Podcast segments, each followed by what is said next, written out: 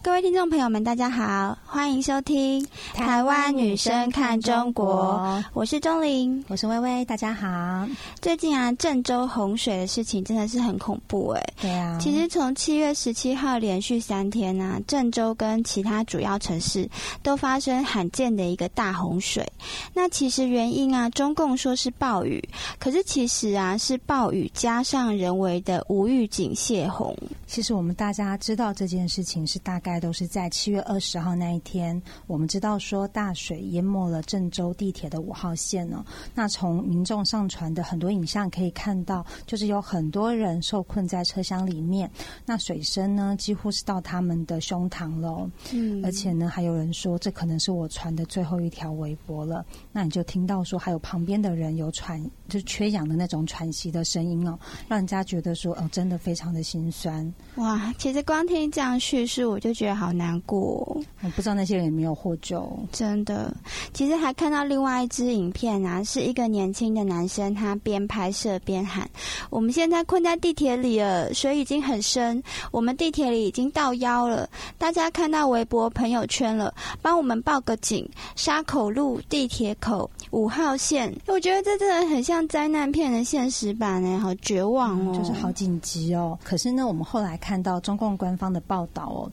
那个地铁五号线的死亡人数只有十四个人哦。假如说这是真的话，那我们看到很多影片当中，很多人最后就是获救啦。希望真的是如此，但是实际状况好像并不是这个样子呢。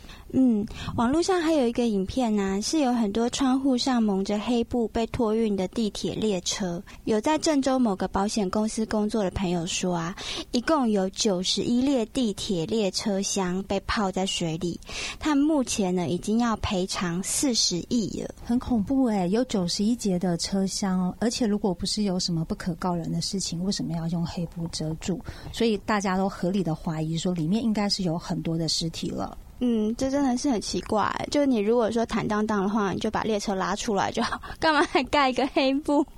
对啊，而且它整个是泡水的，那那个时候就是呃交通的巅峰时间嘛，让人家觉得很难相信说，哎，里面的人真的都可以安全的跑出来嘛？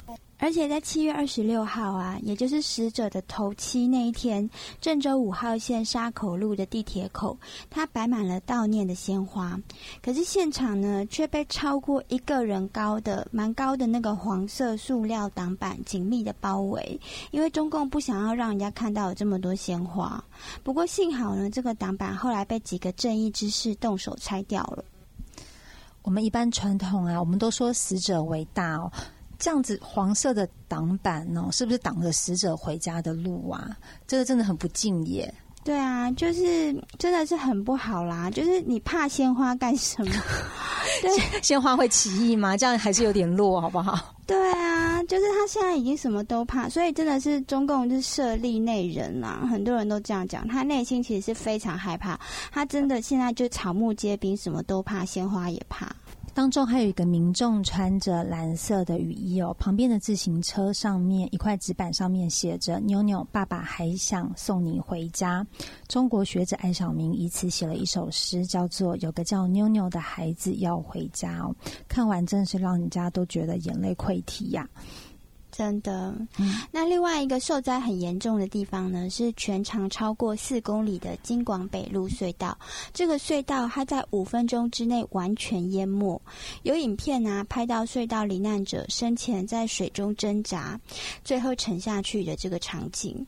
洪水退去之后呢，这个隧道被拖出两百六十多辆泡水车，像积木一样堆在隧道外面。那部分已经变形了，车上跟路面上都有尸体。其实五分钟真的是很短的时间哦。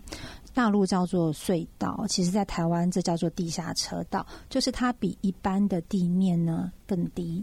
对，所以要跑出来真的是非常的不容易哦。而且这个京广北路隧道呢，本身其实挺大的，有六个线道哦。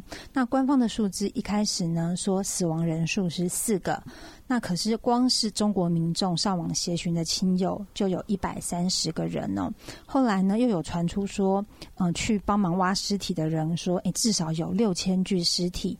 再后来。解放军来了，大家一定会想到说，解放军是来做什么的呢？他们不就是来清尸体的吗？嗯，所以假如是四个人罹难，需要出动解放军来清理这些尸体吗？嗯，而且还有民众拍到啊，就是有数辆大型的那种连接车，它从京广隧道里面开出来，那后车厢里面呢是装着大量的白布裹着的东西，大家怀疑啊是中共当局夜间偷偷运出隧道中的尸。体目前官方宣布郑州水灾的总死亡人数是六十三人，不过现在连中国民众都不相信这个数字。我自己在照片上数了一数，那个鲜花的数量啊，有超过一千朵是没有问题的。可是更为令人发指的是，尽管七二零郑州水灾哦，在第一时间呢，它就登上了国际的媒体哦，我们其实都看到了。但是在中共各大官媒却是歌舞升平的景象哦。当洪水灌到地铁五号线的时候，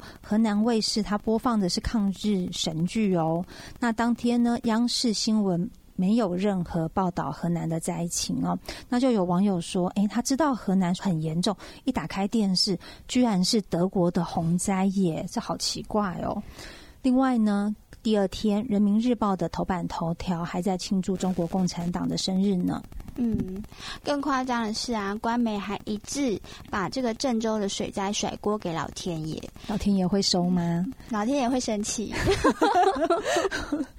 好像合理。刻意夸大这个降雨的规模啊，称说这个是特大洪水，千年一遇，还有说是五千年一遇。可是越来越多的证据表示啊，这场洪灾其实多是人祸。其实这样讲真的是非常的夸张哦，一下千年一遇，一下又五千年一遇的。其实网络上呢有传出郑州洪水民众自拍的发展过程影片哦。那从呃下午二十号下午的一点四十分哦，郑州市中心雨势虽然很大，可是路面上看起来是没有什么积水的，车子呢都还在正常的行驶。然后呢，接着半个小时之后。郑州市的中心呢，突然整条马路都是被洪水淹没。那再过了一个小时，市中心呢变成汪洋一片呢，几乎所有的车子都泡在水里面。到了五点半的时候呢，整个郑州市呢都被洪水肆虐哦，变成汪洋一片，路上不断有车辆跟行人呢被水流冲走。嗯，其实这种情形根本就不像中共官媒他们讲的是内涝，就是台湾讲的积水灾害啦。它更像是黄河改道啊、水库泄洪造成的洪灾。郑州它是平原地形，地势平坦，其实降雨量大，也都是水势从下往上逐渐累积，造成这种积水。可是呢，市区它是突然出现很高的洪水，而且迅速的暴涨，水流很湍急。那其实只有泄洪的时候才会出现。的确，到了二十一号的早上啊，市区大部分的洪水都退去了，很多街道呢，甚至是看不到多少积水哦。这种来去匆匆的特点，其实也不符合像你刚刚讲的内涝的特点呢，更像是泄洪导致的那种洪水过境。嗯，接着其实网络上就爆出决定性的中共官方通知了。嗯，又有重要的证据曝光了。是，就是有中共的无预警泄洪啊的通知，是二十一号的凌晨一点，中共郑州的宣传部门官方微博发文：郑州长庄水库防汛情势严峻，二十日上午十点三十分开始向下游泄洪。哎，等一下，你说二十日早上十点半泄洪？但是到二十一号的凌晨一点才发这个通知。所以他是先开始泄洪，持续了十四个小时，他都没有发布预警，到了半夜才开始通报的意思吗？其实真的是非常扯啦，这个，所以这个我真的不知道该说什么。所以这个通报到底是通报给谁知道啊？这真的是对啊，这种无预警泄洪，有人还说它是中共的惯用伎俩，就是这么多年来很多地区的洪灾，其实都是中共无预警泄洪导致的。有的时候中共甚至偷偷摸摸在半夜开闸。其实这个就跟杀人一样嘛。中共为什么要这么做呢？因为其实哦，如果发了预警啊，那这个洪灾就是人祸，灾难后面呢，就可能要面临很多赔偿的问题。可是如果不发预警呢，这个之后就可以把它归结为天灾，这样就可以避免索赔。而且只要给灾民发一些物资啊，面包、泡面，他们就会对共产党感恩戴德。死多少人呢？对共产党来讲，根本就不是问题。哦，这个算盘好像打得很精哦，可是用生命来做政治操作，这简直是真正的邪恶哦。而且，虽然中共泄洪不通知广大的韭菜们，但是对于体制里面的权贵，中共还是有通知到的哦。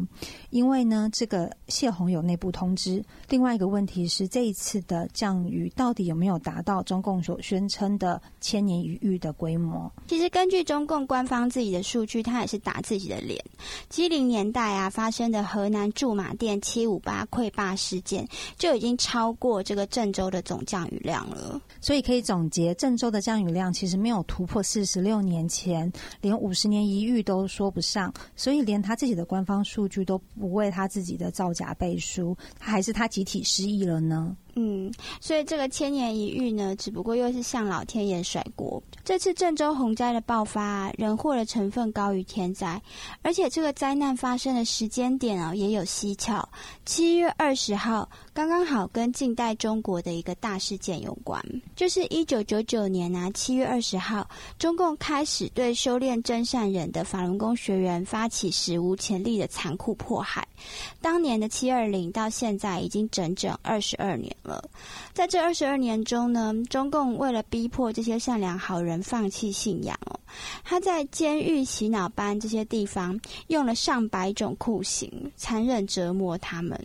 在社会上呢，很多法轮功学员是中间分子哦，可是中共对他们进行各种造谣抹黑啊，开除公职、抄家绑架、非法劳教判刑、劫持洗脑班，导致很多人被迫害的是妻离子散、家破人亡。根据明慧网的不完全统计，有至少有四千六百七十七位有名有姓的法轮功学员被中共残酷迫害致死哦。这不包括中共火灾器官所杀的那些更多的无法统计的情况哦。另外呢，中共还炮制出天安门自焚伟案事件呢，它早就被国际上认定是他用来作假栽赃陷害法轮功的骗局，而火灾器官被自由社会称为说这是这个星球上前所未有的邪恶。其实，在七二零真的是非常的巧合。其实我们是觉得七二零真的可能是上天的一个提醒，对法轮功学员的迫害啊，早就延续到普通的民众身上，是对全体中国人都在迫害。好的，我们这次看到郑州的大水灾哦，虽然是天灾啦，但是背后更多的是中共无预警泄洪造成的人祸。所以真相其实是郑州并没有发生五千年一遇的大雨，而是中国人民摊上了五千年一遇的邪恶政党。中共不亡，灾难不止。我们今天节目就到这边，大家拜拜，大家拜拜。